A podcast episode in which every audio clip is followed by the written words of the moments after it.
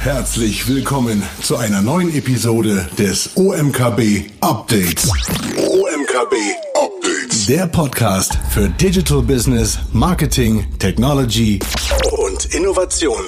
Dich erwarten Erfolgsstories, Insider-Tipps und echte Mehrwerte mit den OMKB-Hosts Shahab Hosseini, Christoph Steger und Mario Rose. Ja, Sina und Johanna, erstmal herzlich willkommen hier bei der OMKB. Ja, danke schön. Ich hoffe, ihr fühlt euch wohl hier bei uns im Studio. Auf jeden Fall, danke. Ja, sehr schön.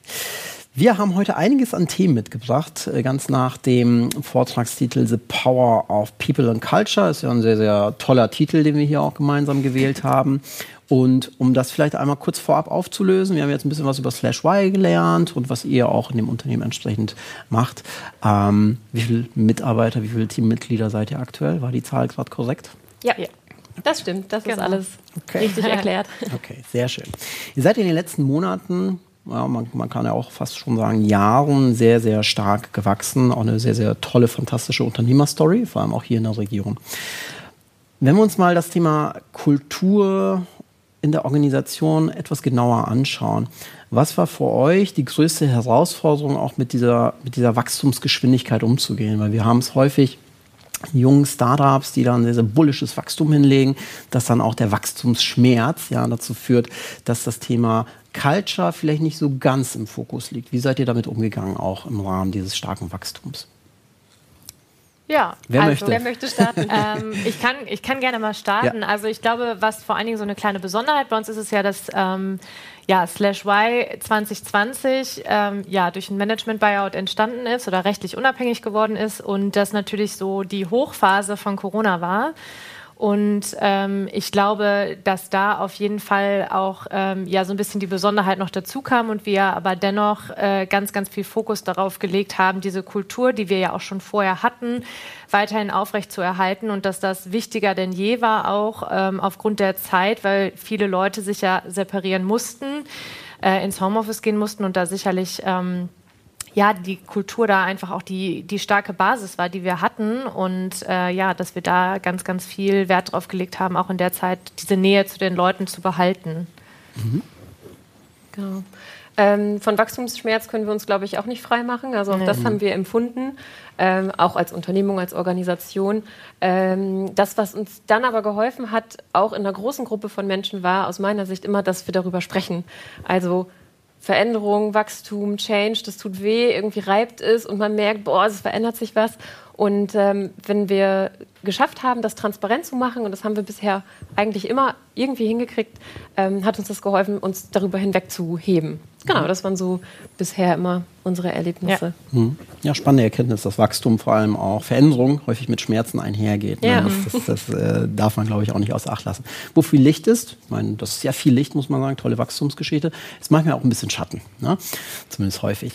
So wie passierend betrachtet, gibt es etwas, bei dem ihr sagen würdet, wenn ich das jetzt mal reflektiere, auch mit einem gewissen zeitlichen Abstand, das hätte, wenn wir es nochmal machen dürften, Potenzial ja, es besser zu machen? Mhm. Also ähm, wir haben in unserer oder in der siebenjährigen Geschichte des Unternehmens, die ich jetzt äh, mit begleiten durfte, einfach total viel gelernt. Und wir lernen ja in der Regel daraus, weil wir mal Fehler machen oder irgendwas nicht so gut läuft. Und rückblickend glaube ich, ähm, ist ein Potenzial, das wir für die Zukunft für uns mitnehmen, dass wir früher erkennen, wo vielleicht eine spezifischere Fachlichkeit gebraucht wird. Also ähm, der Kollege hat ja gerade schon erzählt, ähm, ich habe als Office Managerin im Unternehmen begonnen und äh, irgendwann waren meine Kompetenzen, was Finance und Recht und so weiter angeht, einfach am Ende. Und dann haben wir gemerkt, oh, okay, hier muss was passieren. Wir brauchen jemanden mit einer anderen Fachlichkeit. Und ähm, dann sind andere Unternehmenseinheiten entstanden ähm, in Supporting Functions, also in dem ja. administrativen Bereich, in dem Sina und ich arbeiten sind einfach immer mehr Kompetenzen dazu gekommen, wie bei Sina eben auch ähm, das Marketing. Und das ist etwas, das wir, glaube ich, für die Zukunft noch früher erkennen, weil wir es aus der Vergangenheit gelernt haben und als Potenzial hm. mitnehmen können. Bedeutet das, dass, äh, dass, dass ihr eine gewisse Durchlässigkeit habt? Das heißt, ich bin als Mitarbeiter nicht so stark in einem äh, statischen Korsett eingespannt, sondern kann mich darüber hinaus auch in anderen Bereichen aktiv einbringen. Ist das so richtig von mir auch zusammengefasst? Ja, absolut. Also das würde ich sofort unterschreiben. Ich glaube, das ist sicherlich auch eine Besonderheit, die es bei uns gibt dass wir sehr transparent sind, dass wir viel Mitbestimmung ermöglichen, aber auch viel Weiterentwicklung. Also ähm, ich kann als Mitarbeiter, das ist ja auch so ein bisschen das Beispiel bei uns, also ne, wir, wir haben unsere Fähigkeiten und haben dann die Möglichkeit bekommen, uns irgendwie weiter zu entwickeln und ähm, mitzugestalten auch so ein bisschen, einfach auch die Bereiche, in denen wir äh, stark sind, mitzumachen und da auch neue Impulse vielleicht ins Unternehmen zu geben. Und das ist sicherlich auch was, äh, was in gewissermaßen diese Durchlässigkeit zeigt. Also dass da mhm. ganz, ganz viel transparente Mitbestimmungsmöglichkeiten da sind bei uns. Ja. Ich würde da noch kurz was ergänzen. ja. Ich noch mal rein. Ähm, das gilt jetzt nicht nur für die Supporting Functions oder genau. die administrativen Bereiche. Auch bei unseren entwickelnden ähm, Kolleginnen und Kollegen ist das so. Also wenn ähm, jemand in einem Team sitzt zu einem bestimmten Thema, zu einem bestimmten Projekt, ist es auch möglich, in anderen Projekten zu helfen oder Austausch zu finden. Ähm, das ist auf jeden Fall auch da möglich. Wie wird das Thema angenommen? Also wenn, wenn ich euch jetzt mal so ein bisschen sparren darf bei dem Punkt, wenn wir uns mal Wikipedia anschauen, sehr, sehr viele Menschen konsumieren die, die größte Enzyklopädie dieser Welt, also fast, fast schon ein eigenes Weltwunder, würde ich fast sagen. ähm, aber die allerwenigsten tragen dazu bei. Jetzt könnte ich daraus ja schließen und sagen, will eigentlich das Teammitglied auch wirklich aktiv, proaktiv in anderen Themenkomplexen teilnehmen oder mitgestalten?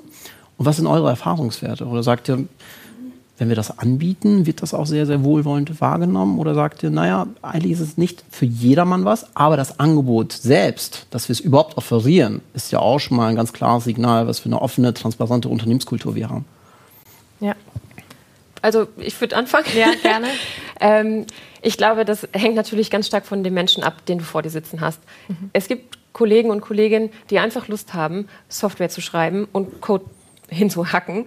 Und die sagen, es ist okay, wenn um mich herum irgendwie so eine Slash-Y-Welt entsteht und dass ihr über Dinge diskutiert oder das Unternehmen entwickeln wollt. Für mich reicht es, wenn ich einfach nur coden kann. Und das ist total okay. Das akzeptiert jeder und das ist genauso gut wie äh, ein Kollege, der sagt, ich habe richtig Bock, äh, hier die Marke mitzubilden oder ähm, auf unserer Website was zu entwickeln oder oder. Also wir haben 100.000 Möglichkeiten, sich einzubringen. Ähm, und das findet, glaube ich, mittlerweile bei uns eine ganz gute Balance aus. Mhm ähm, Themen und Projekten, wo Kollegen und Kolleginnen Lust haben, sich zu investieren. Und aber auch ähm, irgendwie Projekte, wo viele sagen, ach nee, ist okay, wenn ihr eine Lösung findet, ich bleib da mal raus. Also das ist wirklich ganz unterschiedlich. Mhm. Hängt auch wirklich vom Thema ab. Genau, wir haben verschiedene Bereiche, ja beispielsweise auch sogenannte Chapterarbeit, wo die Leute sich auch freiwillig bei Themen ja auch einbringen können, wenn sie Interesse daran haben, aber es ist keine Pflicht. Also ich glaube, das ist halt sehr, sehr viel auf freiwilliger Basis bei uns auf jeden Fall. Ja. Aber ähm, ja, jeder bewegt sich halt in seiner Komfortzone, wo er sich mit wohlfühlt. Spannend. Jetzt habt ihr das Thema Management Buyout gerade schon angesprochen. Management Buyout bedeutet tatsächlich dann ja auch eigene Unternehmensidentifikation und äh, auch viel, viel Change. Ja? Weil plötzlich ist man ja in einer komplett neuen eigenen Organisation.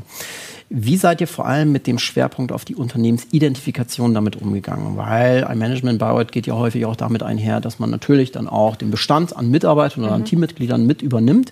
War das für euch ein Problem oder gab es dann eher sogar die Jubelstreite, die gesagt haben, ey cool, grüne Wiese, jetzt können wir irgendwie was eigenes äh, aufbauen und können vielleicht auch, was ja häufig passiert, so ein paar Altlasten abwerfen und die Dinge anders oder auch besser oder auch vielleicht nicht besser gestalten? Ich glaube, wir hatten ähm, auch innerhalb der Unternehmensgruppe, in der wir vorher äh, uns bewegt haben, schon eine ganz starke eigene Identität als kleines Grüppchen zu Beginn und immer weiter wachsendes Grüppchen. Also die war schon da. Wir hatten immer dadurch, dass alle sich dem äh, der agilen Arbeit irgendwie committed haben und gesagt haben, das ist die Methode, das wollen wir so machen. Ähm, dadurch hatten wir einfach untereinander immer schon so ein starkes Band. Und mit dem Management Buyout konnten wir das eigentlich noch größer und deutlicher auch nach außen machen. Wir konnten sagen, ey, wir machen eine eigene Marke, wir entwickeln einen eigenen Wertekompass für uns als Mitarbeitende und fürs ganze Unternehmen. Ähm, wir ja, stellen uns neu auf. Das hatte schon eher ein Boost-Faktor, glaube ich, oder so eine, so eine Boost-Dynamik, als ähm, dass es uns gebremst hätte. Auch jetzt es, gibt es immer noch Dinge, wo wir merken, boah, das haben wir immer schon so gemacht, könnten wir eigentlich mal über den Haufen schmeißen mhm. und anders machen. Also gerade administrative Prozesse, die das, da knatscht es noch mehr, wenn man die über Bord werfen will. Aber wir merken das immer wieder, dass wir uns immer noch frei machen können von, von Dingen, die wir mal gelernt haben und immer so gemacht haben. Also steady äh, stetiges Lernen, würde ich sagen. Absolut. Und ich mhm. glaube, was halt so die Besonderheit bei dem Management-Buyout damals auch war, Johanna hat es eben gerade schon eingerissen, eine eigene Marke irgendwie aufzubauen, das haben wir intern gemacht. Wir haben eigene Leute gehabt, die sich, die das Mindset irgendwie verstanden haben, die das Mindset kennen und sich damit auseinandergesetzt haben und auf Basis dessen wirklich diese Marke slash Y ja, gebildet haben und sich da alle Identitäten drumherum überlegt haben, was zu uns passt und womit wir uns wirklich identifizieren. Und äh, da ist keine externe Agentur oder irgendwas mit bei gewesen. Das ist alles in, in eigenem Haus entstanden. Und äh, Werte auch sicherlich ein Thema.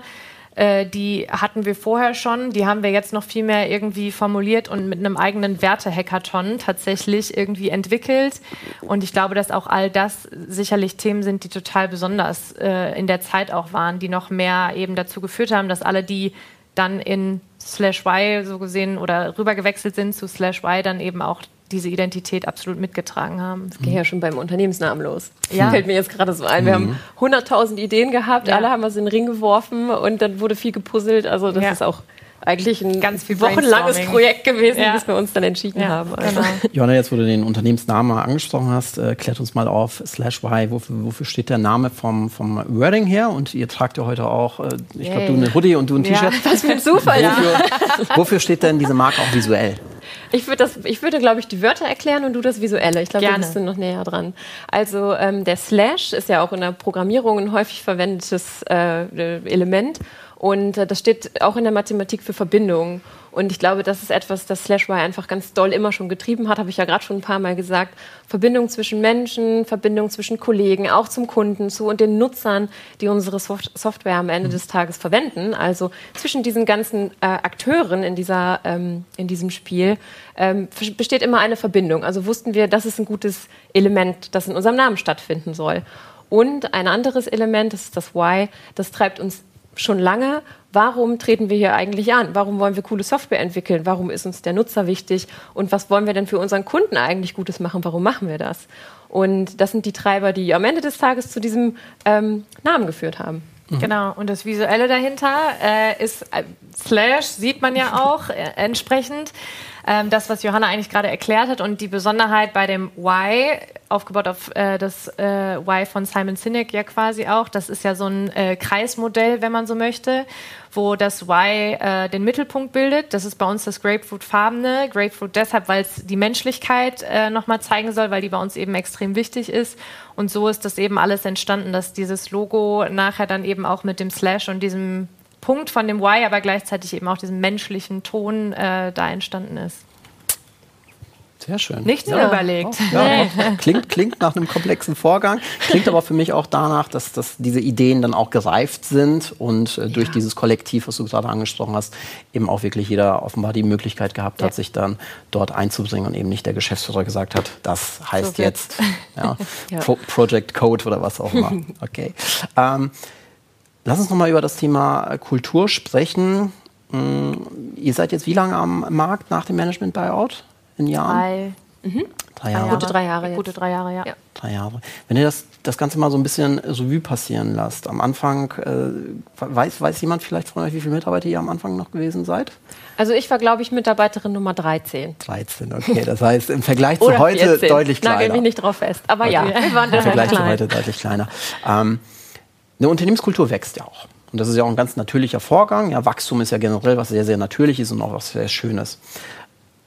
Wenn ihr das Ganze mal mit der anfänglichen Phase, in der ihr gestartet seid, mit heute Nummer 13, ähm, vergleicht, wo siehst du heute die elementarsten Unterschiede? Ja, auch wenn, wenn du das Ganze mal so, so ein bisschen für dich benchmarkst. Mhm. Ja, und, und wie ist die Kultur vor allem bei euch auch ähm, ja, geleitet gewachsen. Also man, man kann eine Kultur, glaube ich, ungeleitet wachsen lassen, aber man kann sich eben auch sehr frühzeitig darum kümmern, das Ganze zu leiten. Mhm. Ähm, ich glaube, eine halbwegs komplizierte Frage, aber ich mhm. äh, denke mal, wenn ihr das mit dem Logo und äh, dem Wording slash Y so toll erklären könnt, hofft, äh, findet ihr darauf wahrscheinlich auch eine sehr, sehr gute Antwort. Ich versuch's. Vielleicht wird sie auch halbwegs kompliziert, ich, aber ich versuche so einfach, wie ich kann.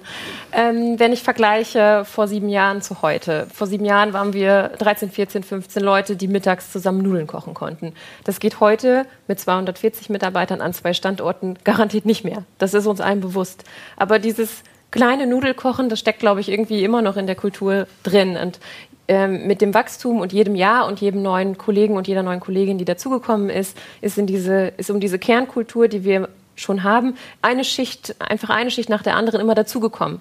Ähm, wir sind reifer geworden, wir haben gelernt, wir haben natürlich auch ähm, ja, ein Management-Buyout, der natürlich auch Change mit sich bringt, Reibung und Schmerzen, auch da viel gelernt. Deswegen kannst du die Kultur von heute nicht mehr ganz vergleichen. Das, was wir hatten, steckt aber auf jeden Fall noch drin. Und ähm, wenn du danach fragst, äh, was, wie das Ganze geleitet gewachsen ist, glaube ich, dass so das Schlüsselelement ganz am Anfang einfach war, ähm, dieses Commitment auf das agile Mindset, agile Arbeitsweise. Ähm, wir versuchen auch durch unsere administrativen Strukturen möglichst viel Freiheit und Bewegung zuzulassen ähm, sodass das kein starres Korsett, hast du es vorhin genannt, irgendwie unsere Kollegen und Kolleginnen einschränkt in dem, was sie tun. Manchmal ist das so, weil wir einfach in einem bürokratischen Land arbeiten und leben. Da gibt es irgendwie Rechte und Vorschriften, die sagen, das kannst du so nicht machen. Klar, da können wir uns nicht von frei machen. Und ähm, all das ist, glaube ich, mittlerweile etwas, das ähm, ja, die Kultur von heute auch ähm, verändert hat, geschärft hat, geleitet hat. Plus durch das Management-Buyout konnten wir natürlich uns mehr Gedanken darum machen, wie, äh, was sind denn unsere Werte, die uns treiben, wie wollen wir uns denn darstellen, was ist denn wirklich in unserer Zwischenmenschlichkeit und in unserer Kommunikation wichtig, was wollen wir uns jetzt hier auf die Fahne schreiben, was wir mhm. durchziehen wollen. Das hat natürlich nochmal einen anderen Kick irgendwie gegeben. Mhm. Ja. Mhm. Hm. Ja, halbwegs kompliziert beantwortet. Halbwegs kompliziert beantwortet, macht ja nichts. Die Frage war ja auch halbwegs kompliziert. Ähm, Lass uns noch mal über eure Organisationsstruktur sprechen. Mhm. Ja? Wir sehen zumindest in Deutschland durchaus den Trend in, in, Richtung Agilität, aber auch weg von pyramidalen Organisationsstrukturen, die sehr häufig in großen Konzernen auch von Machtzentren geprägt sind. Ähm, die dann äh, natürlich auch, auch ähm, eine sehr geringe Flexibilität in der, in der äh, administrativen Nutzbarkeit äh, hergeben, ähm, hin zu eher durchlässigen Organisationen. Für welche Organisationsform habt ihr euch entschieden? Oder habt ihr euch äh, eure Organisationsform im Rahmen eines Cafeteria-Systems selber zusammengebastelt, weil ihr gesagt habt, naja, wir brauchen ein bisschen Hierarchie, ja, ein bisschen Hierarchie ist okay, wir brauchen aber auch Durchlässigkeit, wir brauchen Agilität. Ähm, wie kann ich mir das vorstellen? Oder sagt ihr, nein, wir haben eigentlich eine Organisationsform gewählt, die auch in der Literatur bekannt ist und die lautet XY? Willst du? Soll ich? Ähm, ja, also ergänzt gerne. Du hast bestimmt gleich noch gute Ergänzung auch. Also ich glaube, vom Prinzip her ist es schon so, dass wir uns etwas ausgesucht haben, was einfach auch zu uns und der Identität passt. Heißt in erster Linie ganz viel auf Augenhöhe. Natürlich gibt es bei uns auch ein Board of Directors, das ist äh, klar. Aber ähm, ich glaube, die große Besonderheit, die es bei uns wirklich gibt, wo ich sogar fast behaupten würde, dass das etwas ist, was es vielleicht nicht so oft nochmal überall gibt, ist, dass wir ähm, zum Beispiel Führungsteams haben. Wir haben einzelne Bereiche, die enabled sind, also ja, da eben die Chance haben, viele Dinge selber zu entscheiden und dadurch, dass das nicht ein Abteilungsleiter, sage ich jetzt mal, ist, sondern eben dieses Führungsteam, sind das sicherlich auch alles Dinge, die ähm, auf Augenhöhe auch in gewissermaßen passieren. Es ist nicht diese eine Person oben drüber, die dann alles entscheidet und es wird ganz, ganz viel aus den Teams heraus auch gemeinschaftlich entschieden. Also wirklich ganz viel diese Augenhöhe, die bei uns, ähm, ja, glaube ich, eigentlich wirklich so ganz, ganz viel ausmacht und dass wir halt einfach die Chance haben, mitzubestimmen. Also es ist nicht, also ich kenne jetzt kein klassisches Modell, wo das so perfekt reinpasst. Ähm, ich, ich, weiß nicht, ob du da sonst noch irgendwie. So in der agilen Literatur gibt es immer Ansätze, die dann aber in der Praxis ja. irgendwann scheitern. Also so ein bisschen, wie du es beschrieben hast, Cafeteria-System ist vielleicht gar nicht so schlecht. Wir sind angefangen mit einer sehr einfachen Struktur. Ähm, mhm. Es wächst, es wächst, es wächst. Irgendwann merkst du, ohne Führung geht es nicht mehr. Es braucht mal einen, der ähm, so so Strukturen schafft oder ähm, ja, die manchmal auch so Verantwortlichkeiten zum Teil übernimmt für die mhm. Dirty Jobs so ein bisschen.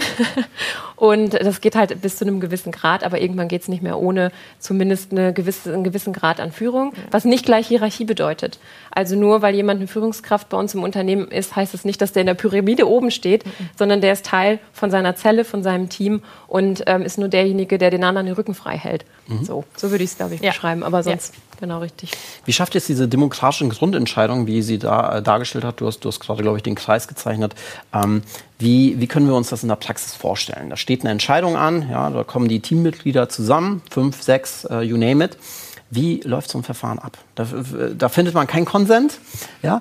Irgendjemand muss ja die Entscheidung treffen. Vor allem haben wir in Deutschland, das ist gerade ja auch angesprochen, auch irgendwo die juristische Haftbarkeit. Ja? Das kommt mhm. ja auch mit dazu. Das heißt, wenn dann natürlich die Gruppe sagt, hey, Datenschutz interessiert uns nicht, ja. Lass uns einfach mal äh, feuerfrei, ja, ja, alle Daten der Welt sammeln. Ähm, wie geht ihr damit um? Oder, also ich, ich glaube, auf diese Frage wird es, weil das zielt jetzt auch schon sehr, sehr spitz auf, auf eine sehr, sehr spitze Fragestellung mhm. ab, wird es keine perfekte Antwort geben. Äh, die erwarte ich und unsere Audience auch nicht. Wir sind, glaube ich, eher daran interessiert, wie ihr sowas generell versucht zu steuern und zu strukturieren. Mhm. Ne? Einfach vielleicht auch als Impuls. Mhm. Mm, da würde ich tatsächlich auf unser, ähm, wir nennen das Company Backlog, zuschlagen. Ähm, du kannst dir das vorstellen, ähm, Vorschlagswesen ist vielleicht nicht der richtige Begriff, aber immer dann, wenn ich, eine Kollegin, ein Kollege einen Missstand im Unternehmen erkennt, hier sollte man mal was anpacken, da und da läuft was schlecht, kann er das oder sie als Ticket in dieses Company Backlog reinschreiben. Alle können das sehen, jeder weiß, aha, da steht was Neues drin. Und wenn sich eine Gruppe findet, die diesen Pain auch hat und sagt, ich will daran arbeiten, ich glaube, da können wir was verbessern, dürfen die sich zusammentun und eine ja, Arbeitsgruppe, sage ich jetzt mal, äh, zusammen erstellen und einfach eine Lösung für das Problem erarbeiten. Mhm. Es kann sein, dass das scheitert, dass irgendwann äh, festgestellt wird, boah, das funktioniert gar nicht, vielleicht ist das Problem nicht so groß, wie wir dachten, dann wird das wieder gedroppt. Aber so ist im Moment ein Weg, um ähm, ja, Lösungen für irgendwelche komischen Ecken zu finden, die wir vielleicht dann doch noch aufdecken. Okay, okay. Und das kommt da durchaus auch bei Pattsituationen zum, zum, zum Einsatz. Also manchmal gibt es Momente, wenn es juristisch etwas gibt, das Klar. gegen einen Weg spricht, dann overruled die Juristerei alles. So, ja. Da können wir, da sagt halt jeder, okay, Klar. da brauchen wir nicht diskutieren. Ähm, genauso ist es, wenn es um ähm, Steuersachen oder so geht. Da gibt es einfach Vor Vorschriften und Vorgaben, da können wir uns querstellen und trotzdem müssen wir irgendwie ähm, alles richtig abführen. Aber wenn es Dinge sind, die wir, ähm, die wir selbst beeinflussen können als Unternehmung und als Mitarbeitende, dann ist das auf jeden Fall ein, ein gängiges, gängige Möglichkeit. Du hast gerade auch Konsentverfahren mhm. schon angesprochen. Mhm. Das ist auch so eine klassische ja. ein klassischer Entscheidungsweg. Wenn niemand einen schwerwiegenden Einwand hat gegen eine Entscheidung, dann wird es so gemacht. Okay. Also spannend. Okay. Genau. Ihr seid eine Kapitalgesellschaft, du hast ja gerade auch das Thema äh, Steuerrecht angesprochen und kommen wir so ein bisschen auch in Richtung der, der Kapitalgesellschaft. Schwei ist eine Kapitalgesellschaft. Äh, hier gilt häufig eine Umsatz- und Gewinnmaximierung bei Kapitalgesellschaften als, als Maxime, auch wenn ihr jetzt nicht ähm, aktiennotiert seid. Nichtsdestotrotz habt ihr mit Sicherheit auch eine Gewinnabsicht, ansonsten gründet man keine Kapitalgesellschaft. Ähm, wie geht ihr dennoch mit diesem Thema um? Ja, mit, mit, äh, mit dem Gewinnmaximierungsstreben vieler Unternehmen, wobei ich jetzt nicht in Abrede stellen möchte, dass, dass ihr auch äh, wahrscheinlich relativ ähm, profitabel arbeitet, weil man muss sich den Luxus ja auch gewissermaßen leisten, ja, in, in Richtung Kultur und Co. zu investieren. Nichtsdestotrotz würde mich interessieren, wie ihr mit diesem Thema umgeht. Genau. Also ich glaube, also ja, natürlich haben wir irgendwie Interesse daran, als Unternehmen wirtschaftlich zu sein, sonst wird es nicht funktionieren. Du hast das ja gerade auch schon gesagt, irgendwoher muss, muss man die Sachen ja auch finanzieren, äh, ganz klar. Aber ich glaube, ähm, nichtsdestotrotz äh, ist das bei uns so die Besonderheit, dass wir, ähm, wie soll ich es beschreiben, also zufriedene, gute Leute führen ja auch in gewisser Maßen dazu, dass die Projekte im besten Falle gut laufen und da die Leute einfach ein gewisses Commitment haben, mitgehen mit den Sachen und auch Bock haben, das Unternehmen weiterzutreiben mit ihrem Arbeiten, mit ihrem Tun, mit ihren Ideen, Impulsen, alles, was sie da reingeben. Und ich glaube, ähm, deshalb ist das bei uns sehr verankert, dass, dass wir da den Leuten ja zuhören und auch Freiheiten geben, da irgendwie mitzugestalten weil wir davon überzeugt sind, dass das eben dazu führt, dass wir als Unternehmen auch wirtschaftlich sind und da gute Projekte an die Kunden liefern können und so weiter. Ja. Und was ich da noch ergänzen würde, ist, dass jeder im Unternehmen weiß, dass wir als Unternehmen auch Geld verdienen müssen. Ja. Ähm, wir haben ein Monthly, nennen wir das, also einmal im Monat ein Treffen mit allen. Das findet auch remote statt. Jeder, der Zeit hat, im Idealfall sind es möglichst viele, kommt dazu.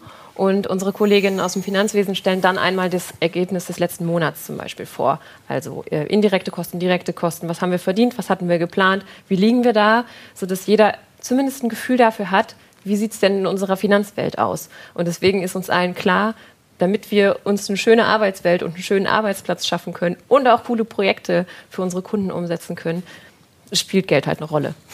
Du, du sprichst, äh, finde ich, finde ich, einen wichtigen Punkt an. Äh, du hast eben ja auch auf den Wertekatalog referenziert, den ihr gemeinsam ausgearbeitet mhm. habt. Ähm, ich kann ja mal ein Beispiel aus einem Unternehmen nennen, äh, welches, ähm, ja, welches mir zugetragen wurde. Da wurde Wertschätzung als Wert definiert. Ja, mhm. ist ja, glaube ich, auch ein ziemlich, äh, ziemlich, ziemlich äh, klarer Wert, den viele andere Unternehmen auch einsetzen. Da hat aber dann der Mitarbeiter oder die Mitarbeiter, die Teammitglieder, haben diesen Wert dann am Ende auch subjektiv so interpretiert, dass sie es als nicht wertschätzend empfunden haben, wenn das Unternehmen beispielsweise aus finanzieller Liquiditätsengpasssituation Mitarbeiter wiederum entlassen hat. Das Unternehmen hat es dann wiederum geschafft, kommunikativ zu sagen, naja, es ist schon wertschätzend, wenn wir auch Mitarbeiter gehen lassen, weil es ist ja immer eine Frage des Wie lasse ich den Mitarbeiter gehen. Ja, schicke ich ihm jetzt irgendwie äh, die Kündigung postalisch nach Hause oder mache ich ein One-on-One-Gespräch mhm. und unterstütze und support ihn vielleicht auch danach nochmal. Aber ich glaube, da ist ja ganz, ganz viel ähm, Musik in dem Thema und wie schafft ihr es, wenn ihr Werte definiert habt, beziehungsweise ich würde mich auch freuen, wenn ihr eure Werte vielleicht gleich nochmal einmal kurz mhm. aufzeigen könnt, wenn ihr Werte definiert habt, dass alle dasselbe Verständnis dafür haben. Weil meine Erfahrung ist, die Werte einfach nur an die Wand zu schreiben oder auf die Tassen zu kleben, ist zwar eine nette Idee, ja, und sie sind auch irgendwie visuell omnipräsent, aber sie zu leben, ist A nochmal eine völlig andere Disziplin. Aber was ich viel, viel wichtiger finde, und da würde ich mich äh, über euer, euer Sparring dahingehend interessieren, ist auch dieselbe Interpretation und Wahrnehmung zu haben und dieselbe Sprache zu sprechen. Mhm. Würdet ihr das so unterscheiden oder sagt ihr, wir haben da auch nochmal für uns andere Nuancen definiert? Ich würde da tatsächlich mitgehen, wie du es beschrieben ja. hast, denn ähm, so Werte, die man sich als Unternehmen irgendwie auf die Hauswand schreibt, klar, das ist im ersten Moment irgendwie werblich, das kann man gut verkaufen und dass da wirklich Leben dahinter steckt, das ist die große Kunst, das zu schaffen. Der eine Schritt, den wir gegangen sind, ist, ähm, dass wir im Werte-Hackathon eben diese Werte zusammen ermittelt haben. Dadurch haben wir schon mal einen Großteil ähm, der Kollegen und Kolleginnen, die daran mitgearbeitet haben. Das ist eben auch Commitment, was da drin steckt. Mhm. Ähm, dass ein Wert fehlinterpretiert oder vielleicht sogar missbraucht wird. Ich glaube, davon kann sich auch niemand freimachen, weil wir Menschen einfach versuchen, unser Ziel ähm, zu erreichen ja. und natürlich auch andere zu überzeugen. Ich, ich denke ja erstmal, meine Idee ist super, dann versuche ich Sina davon zu überzeugen. Boah, und dann äh, vertrau mir doch bitte. Zack, habe ich den Wert missbraucht. Mhm. Das natürlich passiert das. Wenn Sina mir dann spiegelt, boah, du gehst hier gerade einen Schritt zu weit, du unterstellst mir, dass ich, dass ich dir nicht vertraue. Das tue ich aber, lass uns drüber reden. Ähm, das ist die große Kunst. Also in der Kommunikation miteinander solche Momente aufzuklären und das möglichst schnell. Das ist etwas, das wir auch immer noch üben und immer noch lernen. Also das ist ein stetiger Verbesserungsprozess. Und um das mit unseren Kollegen und Kolleginnen zu machen, haben wir verschiedene Onboarding-Termine, also ein Onboarding, das sich wirklich nur mit dem Thema Werte und Kultur auseinandersetzt. Mhm ähm, ein Onboarding im Bereich Kommunikation, wo eben genau diese Gespräche, was hast du da eigentlich gerade mit mir gemacht, warum sagst du das zu mir, mhm. ähm, das irgendwie auf eine gute, wertschätzende Art und Weise rüberzubringen, das versuchen wir vorab ganz am Anfang ähm, der, des Werdegangs bei Stashwell schon zu schulen. Ich, genau, also Schulen, wir investieren da, würde ich sogar sagen, rein, beispielsweise auch Persönlichkeitstrainings und so weiter, ne, wo wir halt auch in kleinen Gruppen äh, die Chance bekommen, über die Persönlichkeitsentwicklung oder auch zu eigentlich lernen, fast schon irgendwie verständnisvoll miteinander umzugehen und vielleicht auch zu verstehen, warum reagiert mein Gegenüber gerade so, wie er reagiert, er oder sie reagiert. Also das sind alles äh, so Sachen, die, glaube ich, bei uns ganz, ganz viel dazu beitragen und ähm, ja, wo, wo wir halt auch Wert darauf legen, dass das eben weitergegeben wird und da ein gemeinsames Mindset auch stattfindet. Mhm. Das heißt, ihr habt neben der fachlichen Lernkurve auch, auch so eine persönliche Lernkurve, Thema Persönlichkeitsentwicklung. Ja. Finde ich, find ich sehr, sehr Absolut, fortschrittlich ja. und, und äh, sinnvoll. Ähm, du hast eben das Thema Mitarbeiterzufriedenheit angesprochen. Da würde ich nochmal so ein bisschen ja. drauf äh, zu sprechen kommen, beziehungsweise eigentlich ein omnipräsentes Thema. Äh, wenn wir uns Bhutan, ich finde, Bhutan ist immer so, so, ein, so, ein, schönes Beispiel. Die haben für sich ja ähm, nicht mehr das, das BIP, beziehungsweise das BIP ist weiterhin natürlich auch in Bhutan äh, relevant, aber sie haben für sich da auch das äh, Brutto, äh, ich muss mal reinschauen, Brutto-Nationalglück so als KPI definiert. Ähm, was, was hochspannend ist, wenn man sich ein paar Studien dahingehend auch anschaut, was, was für eine Implikation das eigentlich hat. Wie messt ihr oder versucht das Thema bei euch zu messen? Weil ich weiß, es ist ein emotionales Thema, das ist ganz, ganz schwer aufzufassen. Für, für viele ist Glück irgendwie sehr, sehr subjektiv was anderes. Ähm, Aber wie versucht ihr das vielleicht auch unter rationalen, sachlogischen Aspekten? Weil ich kann mir vorstellen, dass eine Organisation wie Slashwire mit so vielen Softwareentwicklern und Mathematikern ja auch durchaus eine rationale Ader hat. Wie versucht ihr sowas, äh, sowas zu tracken? Ähm, wie funktioniert das? Ähm, wir haben einmal im Quartal eine tatsächlich ganz platt eine Mitarbeiterzufriedenheitsumfrage. Mhm. Es gibt da ähm, Bereiche, die immer wiederkehrend sind, damit wir auch über die, über die Zeitdauer im Prinzip erkennen können, schwächeln wir in irgendeinem Bereich die Zufriedenheit für mich in meinem Homeoffice, beziehungsweise das war in Corona-Zeiten tatsächlich, aber in meinem Team, äh, mir als Person, wie geht es mir eigentlich gerade, das sind Dinge, die wir versuchen über die Zeit zu tracken. Und ähm, zusätzlich können wir da auch immer noch spezifische Fragen, die gerade in dem Quartal irgendwie relevant sind, nochmal mit einbauen. Aber das machen wir jetzt schon seit lange. Boah, zwei, also zwei Jahre auf jeden Fall, ich glaube auch wohl schon drei und haben dadurch einen ganz guten Zeitverlauf und gucken uns das an. Das ist so die größte Methode oder die größte Maßnahme. Da kannst du natürlich den, den Methodenkoffer aufmachen und die 100.000 kleine Werkzeuge raussuchen. Es gibt ähm, in vielen Teams auch ähm, den Team Health Check. Das ist, du kannst es frequenzmäßig machen, wie du willst. Wöchentlich mache ich das jetzt in meinem Team zum Beispiel mit meinen Kolleginnen. Äh, wöchentlich schreiben wir in so ein, in zwei Minuten kurz rein, äh, was war mein Highlight, mein Lowlight, wie fühle ich mich gerade. Das ist so eine ganz äh, statementgestützte Abfrage im Prinzip. Und das gucken wir uns in einem bestimmten Turnus dann an, checken einmal, wie, letzt, die, wie die letzten vier, fünf Wochen waren, können sagen, boah, da hatte ich echt ein Tief, weil das und das, da hatte ich echt einen Hoch, weil das und das ist mir Tolles passiert, dann teilt man das mit dem Team und hat halt immer so eine Temperaturmessung. Das ist halt eine kleine Methode, eine große Methode und da gibt es halt echt ähm, auch bei uns im Unternehmen bestimmt noch vier, fünf, sechs andere in unterschiedlich großen Dimensionen, die man äh, verwenden kann. Ich glaube, als Ergänzung dazu, du hattest ja gerade die äh, quartalsweise Umfrage angebracht. Da ist halt natürlich so ein bisschen der Punkt, es ist anonym.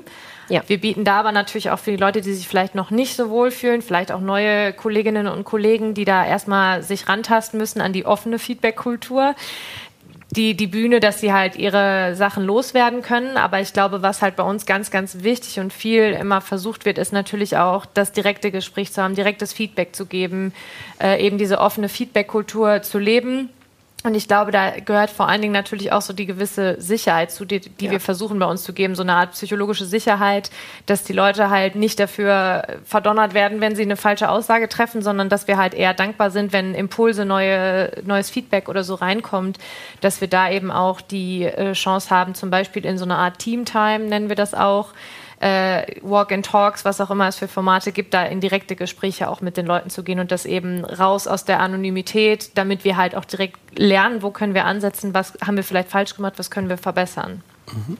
Was sind für euch die wichtigsten KPIs? Also wenn, wenn, wenn ihr Daten erhebt, äh, werdet ihr wahrscheinlich auch versuchen, gewisse, gewisse ähm, ja, ähm, KPIs vielleicht nicht unbedingt, aber zumindest Kennzahlen mhm. zu erfüllen. Was, was, äh, was ist das für euch? Ist es auch das, das Brutto-Nationalglück? Ist es jetzt in dem Fall wahrscheinlich nicht. ähm, könnt, könnt ihr das, könnt, könnt ihr das be, be, be, bezeichnen oder sagt ihr, ähm, da, dafür haben wir jetzt keine klassische Bezeichnung, sondern es ist in Summe einfach, dass der Mitarbeiter glücklich ist, ja, als Überschrift? Deine Frage ist echt, das ist eine schwierige Frage. Also klar, bei dieser regelmäßigen Umfrage haben wir bestimmte ähm, bestimmte Fragen, die wir uns regelmäßig angucken, weil wir die natürlich auch im Zeitverlauf vergleichen können. Ähm, nein, Net Promoter Score ist okay. eine, eine Sache, die wir die abfragen. Ne? Also mhm. wie, wie hoch ist die Wahrscheinlichkeit, dass Kollegen und Kolleginnen Slashware als Arbeitgeber weiterempfehlen ja. würden? So ähnlich. Ähm, das ist etwas, das wir uns immer anschauen. Aber dass wir wirklich so eine KPI oder äh, Hard Facts Wall hätten, wo wir sagen, das und das und das ist äh, unser Maßstab dafür, dass wir zufrieden sind, das könnte ich so nicht unterschreiben. Es ist auch viel Spirit und Chemie, was du aus den Klar. Gängen so spürst. Und ähm, ich glaube, das ist mindestens mindestens 70 Prozent von dem, wie ja. wir unsere Zufriedenheit und das unser Glück messen. Ja, und ist ja auch völlig, völlig valide, diese soften Metriken eben vielleicht auch ganz bewusst nicht messbar zu gestalten. Ne? Ähm, Du hast gerade was Spannendes angesprochen, und zwar, äh, ihr, ihr, seid ja auch in der Corona-Phase sehr stark äh, gewachsen und äh, seid dann ja auch gesetzlich, aber teilweise wahrscheinlich dann auch aus Rücksicht auf die eigene Gesundheit der, der Teammitglieder dazu gezwungen oder auch eben nicht gezwungen gewesen, das Thema Homeoffice stärker zu adressieren.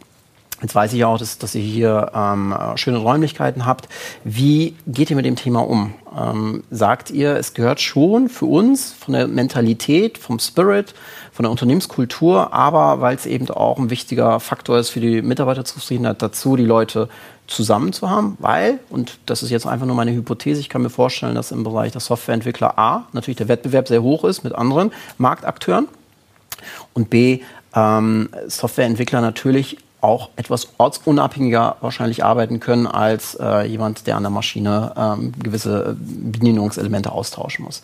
Wie geht ihr mit dem Thema um? Homeoffice, ja, nein, in welcher genau. Frequenz? Also wir haben auf jeden Fall, klar, als Corona losging, das war sicherlich auch unser Vorteil, wir konnten relativ schnell umstellen und waren mehr oder minder eigentlich sofort alle im Homeoffice. Das war sicherlich gut, haben auch seitens unserer IT und so weiter da ganz, ganz schnell äh, Möglichkeiten gehabt, in die Kommunikation auch über äh, die Tools und so weiter zu gehen. Und ja, rückwirkend, du hast recht, sicherlich sind die Softwareentwickler da ähm, flexibler. Nichtsdestotrotz wissen wir, glaube ich, ganz stark, dass die Kultur vor Ort stattfindet.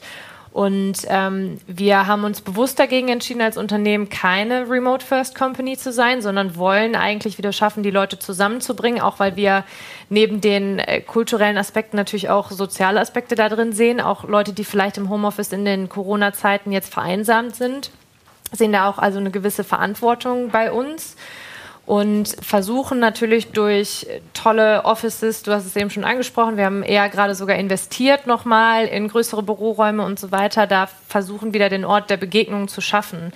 Durch verschiedene Aktionen, die wir vielleicht auch machen und so weiter, aber eben auch durch äh, einladende Büroflächen, wo wir das eben ermöglichen. Wir haben beispielsweise Frühstücksaktionen, die regelmäßig stattfinden, wo wir versuchen, die Leute wieder zusammenzubringen und all solche Dinge. Also ich glaube schon, dass wir da versuchen, unser Bestes zu geben. Es, ist, es gibt sicherlich auch Leute, ich meine, wir haben viele Individuen, die bei uns arbeiten. Natürlich sind da welche bei, die das vielleicht äh, lieber zu Hause äh, alles machen und arbeiten. Aber ich glaube, wir haben auch wieder viele, die zurückkommen. Und ich selber kann für mich auf jeden Fall auch sagen, dass ich habe es eben noch wieder erlebt, der Schnack an der Kaffeemaschine, es ist einfach so, es macht ganz, ganz viel aus. Genau. Ja. Also Full Remote werden wir nicht werden. Nein. Ähm, ich glaube aber auch, dass es nie so eine Frequenz oder so eine Auslastung im Büro wieder geben wird wie vor Corona. Mhm. Weil wir Menschen sind ja auch Gewohnheitstiere und haben uns einfach zweieinhalb Jahre schön dran gewöhnt, mhm. ein paar Mal in der Woche zu Hause zu bleiben. Und das, wir haben jetzt gerade ähm, das Ganze auch vertraglich eingegossen, sodass wir mobiles Arbeiten ermöglichen. Also ne, bis zu einem bestimmten Grad. Wir haben das nicht großartig eingeschränkt, aber wir wissen, wir sind keine Full Remote Company. Genau. So, genau. Flexibilität, ja. ja. Die Privilegien lassen sich wieder schlecht, schlecht zurücknehmen. Ja, das, das, äh, das ist so. Ähm, Lass uns nochmal über das Thema Führungskräfte sprechen. Ich weiß gar nicht, ob ihr dieses Wording verwendet bei euch, ähm, aber ich, ich, verwende das jetzt einfach mal. Ähm, ich habe verstanden, dass, dass ihr Onboarding-Termine habt, wo ihr auch über das Thema Wertekultur, etc. sprecht. Ähm, wie stark investiert ihr denn generell in dieses gesamte Thema? Weil natürlich auch Menschen, die vor allem von anderen Unternehmen zu euch kommen, teilweise auch auf völlig anderen Umfeldern kommen und da auch erstmal eingegroovt werden müssen, ähm, was bei klassischen operativ tätigen Mitarbeitern wahrscheinlich sogar noch äh, beherrschbar ist. Wie geht ihr denn da bei Führungskräften um? Ähm, wie, wie versucht ihr dieses Thema bei euch äh, auch auf, auf eine Linie zu bringen, ohne dass ich das jetzt negativ meine? Weil ich glaube, mhm. es gibt einfach gewisse Werte, die sind wahrscheinlich bei euch auch unverhandelbar. Ja, äh, kann ich mir zumindest sehr gut vorstellen. Da kann ich eben nicht als, als äh, Managementmitglied sagen, okay, dieser Wert gilt für mich nicht.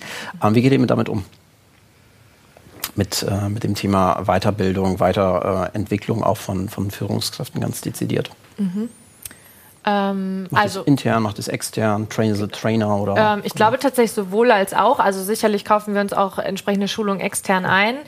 Ähm, ich glaube, was aber, ich habe es eben ja schon einmal auch angerissen, so ein bisschen diese Besonderheit ist, vielleicht intern so sozusagen, äh, dass wir Führungsteams haben. Also es ist eigentlich selten jemand, der da alleine steht. Okay. Und ich glaube, alleine durch dieses Sparring passiert so ein bisschen, dass die Kultur auch weitergegeben wird, weil das, selbst wenn eine Person von außen kommt, ist es meistens so, dass das Umfeld schon so ein bisschen auch dazu beiträgt, dass das Mindset, was wir bei uns haben und das Selbstverständnis auch weitergegeben wird. Also das passiert auf jeden Fall in interner Art und Weise. Wir haben oder wir verstehen viele unserer langjährigen Kollegen auch oder die, die halt auf jeden Fall dabei sind, das ähm, als Multiplikatoren in gewisser Art und Weise. dass die eben auch solche Dinge weitergeben. Bei Schulungen bist du auf jeden Fall die richtige Ansprechpartnerin, sonst kannst du wahrscheinlich noch mehr zu sagen. Ja, also das hast du gerade schon ganz richtig ähm, umrissen. Also klar, wir kaufen uns Kompetenz auch mal von außen ein. Ja. Ähm, viel passiert auch durch das Miteinander. Mhm. Und äh, wenn jemand als neue Führungskraft ähm, mit ins Unternehmen kommt, kann das durchaus sein, dadurch, dass wir eine sehr offene Feedback-Kultur oder Kommunikation einfach leben, dass ähm, jemand, der vermeintlich ähm, weit weg von dieser Führungskraft ist, trotzdem sagen kann, das und das hast du, da hast du komisch mit mir kommuniziert oder lass uns da mal drüber sprechen, lass uns das aufklären. Dadurch, dass wir halt auf Augenhöhe miteinander arbeiten, unabhängig vom Job, ist das okay. Und so können auch Führungskräfte von anderen Kolleginnen und mhm. Kollegen mhm. irgendwie ähm, eingegroovt werden. Ich glaube, manchmal ist es ein bisschen ein Kulturschock am Anfang. Also wenn du aus einem ganz stark hierarchischen äh, Top-Down-Unternehmen kommst, und dann bei Slashware reinpurzelst, ist das für manche, glaube ich, erst so, Hilfe, wo bin ich hier gelandet? Ja. Warum darf ich denn das machen? Und wieso, wieso genehmigt denn keiner hier meinen Urlaub oder so? Ähm, also das, das passiert auch. Ähm, ich glaube, dass wir damit aber irgendwie ein Tor, ein Tor aufmachen zu einer neuen Arbeitswelt, die ich für mich zumindest sehr attraktiv und angenehm finde. Mhm, mh. Genau. Für mich total nachvollziehbar. Diese Führungs Führungsteams, die du gerade angesprochen mhm. hast, wie, wie können wir uns das quantitativ vorstellen? Sind das mindestens immer, klar, ansonsten wäre es kein Team, zwei Leute. Genau. Ähm, wie hoch gehen diese Führungsteams von, der, von der Quantität Also in erster Linie haben wir eigentlich immer zwei Leute. Okay. Ähm, es gibt vereinzelte Teams, wo wir jetzt auch schon zu dritt sind, was zum Teil natürlich auch daran liegt, dass dann das Gesamtteam relativ groß okay. ist dass wir da natürlich auch versuchen, genug Ansprechpartner zu haben und das ja. dann eben gemeinschaftlich zu machen. Und meistens achten wir natürlich auch, oder nicht meistens, wir achten darauf, dass die Teams dahingehend zusammenpassen, dass sich die Kompetenzen und Fähigkeiten natürlich auch ergänzen und äh, da dann eben geballte Kompetenz quasi hm. da zusammenkommt. Das heißt, ihr habt äh, ja, in, in der alten ähm, Unternehmenswelt, würde man sagen, äh, immer eine Doppelspitze. Mhm. Und äh, diese Doppelspitze ist aber eben nicht stellvertretend, sondern schon auf Augenhöhe funktioniert. Ja, okay. genau. Ja. Okay, spannend. So ein Tandem ja. kannst du dir vorstellen. Ja, ah, du, die haben äh, meistens unterschiedliche Kompetenzen, die sich gut ergänzen. Der eine ist vielleicht äh, ein bisschen weicher, der andere irgendwie ein bisschen direkter, oder so, direkter, ja. geradliniger ja. oder Spannend. ja, ganz unterschiedliche Facetten bringen diese Tandems dann mit. Okay, sehr schön. Mit Blick auf die Uhr, wir haben noch ungefähr vier Minuten. Oh. Das ging ähm, schnell. Ja. das, das oh Gott, schnell. wir haben so viel erzählt. Das auch ein spannendes Thema. Ähm, Johanna, du hast eben was gesagt. Ähm, ich, ich, verwende jetzt mal ganz bewusst ein Zitat. Wer Leistung will, muss Sinn stiften. So. Was ist der, der innere intrinsische Antrieb der People bei euch, zu sagen, hey, ich habe irgendwie Bock, jeden Morgen äh, dann ins Office zu kommen ja, und äh, Vollgas zu geben? Ähm, ich glaube, das Team treibt ganz doll an, weil wir es geschafft haben, Menschen zusammenzubringen in, einen gemeinsamen Arbeits-, in ein gemeinsames Arbeitsumfeld, die füreinander ähm, total gerne aufstehen und miteinander so gut arbeiten können, dass es so viel Spaß macht, dass sie morgens aufstehen und sagen, okay, cool, ich gehe da hin und äh, baue hier meine Software weiter. Ähm, das ist, glaube ich, so das, das Erste, was mir dazu einfällt. Die Auswahl der Leute, das, das Match, das einfach in dem Kontext der Arbeit einfach gut funktioniert. Ähm, zusätzlich kommt rein, dass die Fachlichkeit und das Wissen in der Regel entweder auch gut, äh, sich gut ergänzt oder einfach jemand, der schon sehr lange in der Softwareentwicklung arbeitet, jemand, der gerade aus dem Studium kommt, total schnell weiterhelfen kann und dann einfach eine gute Kombination aus so einer, ähm, aus so einer Zusammenkunft entsteht. Ja. Und wie der Name schon sagt, das Why treibt an, also absolut purpose-driven, würde ich sagen. Wir haben ja in, in dem Make People Happy für uns unsere Kolleginnen und Kollegen, aber natürlich auch die Kunden und die Nutzer der Dinge, die wir dann entwickeln. Und ich glaube, dass auch das alles Dinge sind, wo die Leute sich mit identifizieren können und dass das natürlich auch in gewisser Maßen eben den Antrieb bringt. Mhm. Okay. Jetzt haben wir noch ein bisschen Zeit. Ja, ihr sucht ja permanent äh, neue People. Ja, ja. Das, äh, lässt, lässt, sich das auf der Website und Co. entnehmen. Ähm, wenn jetzt jemand aus der Audience zuhört und sagt, hey, das klingt super überzeugend und das würde ich mir zumindest mal irgendwie anhören. Ähm, wie ist da das Vorgehen und was, was habt ihr eigentlich für so einen Recruiting-Prozess? Habt ihr da einen mehrschichtigen Recruiting-Prozess oder vielleicht durchaus äh, mag, mag der eine äh, ein oder andere ja Interesse daran haben? Und vielleicht noch additiv, in welchen Segmenten sucht ihr denn? Also alle, die jetzt zuhören und Interesse haben, schreibt uns gerne an, am liebsten ja. über unsere Website. Also äh, sehr gerne, wir freuen uns über alle, die zuhören und sagen, äh, ist ein cooles Unternehmen, ich möchte was hören, ist ein cooles Unternehmen, ich möchte da arbeiten, also äh, keine falsche Scheu. Ähm, unser Recruiting-Prozess ist tatsächlich mehrschichtig. In der Regel ähm, kommt eine Bewerbung rein. Erstmal wir, telefonieren wir, hören so ein bisschen, ob beide Seiten sich sympathisch sind, klopfen ab, ähm, was die Person sich vorstellt, was sie sich wünscht, welche Motivation sie hat. Also die Frage ist einfach, äh, bist du jemand, der passt, der auch Bock hat und ne, so einfach so ein kurzes Beschnuppern, so würde ich es beschreiben. Und dann ähm, führen wir in der Regel ein oder zwei Gespräche mit ähm, direkten Kollegen äh, aus dem Team zusammen, aus dem potenziellen zukünftigen Team, sodass man einfach schon total als Bewerber auf Tuchfühlung gehen konnte, passen die zu mir? Sind das Leute, die irgendwie ähm, sympathisch sind? Ist das eine Arbeit und ist das ein, ein Thema, das mir liegt? Genau, Segmente am besten auf der Website gucken. Mhm. Wir suchen echt in allen möglichen ähm, Entwicklungssprachen, sage ich mal, aktuell wieder Unterstützung. Also da Sowohl in Hamburg als auch in Osnabrück Richtig. an beiden Standorten auf jeden Fall. Genau. Okay. Sehr schön. Ja, da ah. haben wir jetzt ein bisschen die Werbetrommel geführt. Vielen Dank. Danke. Vielen Dank für die Bühne. Also. Sehr gerne. Johanna, Sina, ich habe echt äh, viel, viel lernen dürfen cool. und ich, ich glaube, dieses Thema ist ja auch gewissermaßen abstrakt. Ähm, dass das, äh, also da kann ich auch wirklich nur jeden einladen, der wahrscheinlich vielleicht im Nachgang noch ein paar Rückfragen hat, sich direkt an euch zu wenden, per LinkedIn oder per ja, ja, E-Mail. Gerne, gerne. Und äh, ja, erstmal herzlichen Dank für, für euren Input und dann gebe ich direkt auch an den lieben Christoph weiter. Ja. Hallo. Hallo. ja, das war ein schön runder Talk. Ähm, ich habe in der Tat ein paar Fragen ähm, noch reinbekommen ähm, über Slido. Wir haben leider auch nicht die Zeit, die jetzt alle nochmal anzugehen, aber vielleicht äh, ein, zwei. Und zwar kam eine Frage, wie seht ihr denn eigentlich den Trend, die Diskussion, jüngst IG Metall, jetzt auch eingestiegen, zur Vier-Tage-Woche? Oder wie geht ihr bei Slash Y damit um? Ist da was im Gange? wie steht ihr dazu? Ja, interessantes Thema, kann ich verstehen, die Frage. also ich tatsächlich bin in Teilzeit und ich habe eine Vier-Tage-Woche. Mhm. Ich habe freitags immer frei, also ich gehe gleich ins Wochenende, Leute. das ist eine Diskussion, die wir ähm, auch führen. Ähm, aktuell sind wir noch nicht so weit, dass wir das so umsetzen können, aber ich weiß, dass es immer wieder so interessante Trigger sind, die aus dem Markt kommen und das ist unter anderem einer davon. Mhm. Äh, genauso wie, ich weiß gar nicht, ob es fünf Stunden Tag ist oder so, aber ja. ja, also wir halten auch da die Antennen aufrecht und hören uns im Markt um. Mehr kann ich zu der Frage leider ja. gerade nicht beantworten, aber haben wir auch schon von gehört. Okay.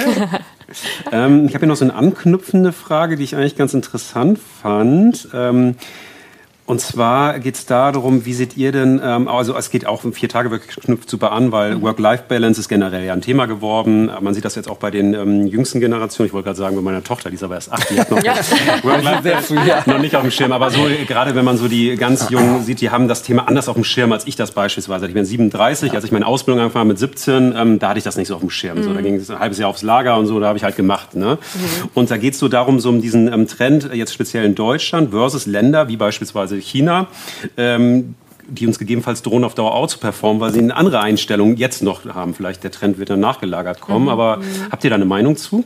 Also ich fand die Frage ganz interessant. Ja, Work-Life-Balance ist äh, wieder ein gutes Beispiel. Ich bin in Teilzeit, ich habe mhm. auch eine kleine Tochter, die wird bei zwei. Ähm, wenn ich meine Arbeitszeit nicht flexibel einteilen könnte und nicht diese Vier-Tage-Woche machen könnte, also in Teilzeitmodellen fahren könnte, mhm. ähm, hätte ich Schwierigkeiten mit der Betreuung klarzukommen und überhaupt ja. meine Arbeit irgendwie mit meiner Familie zu verheiraten.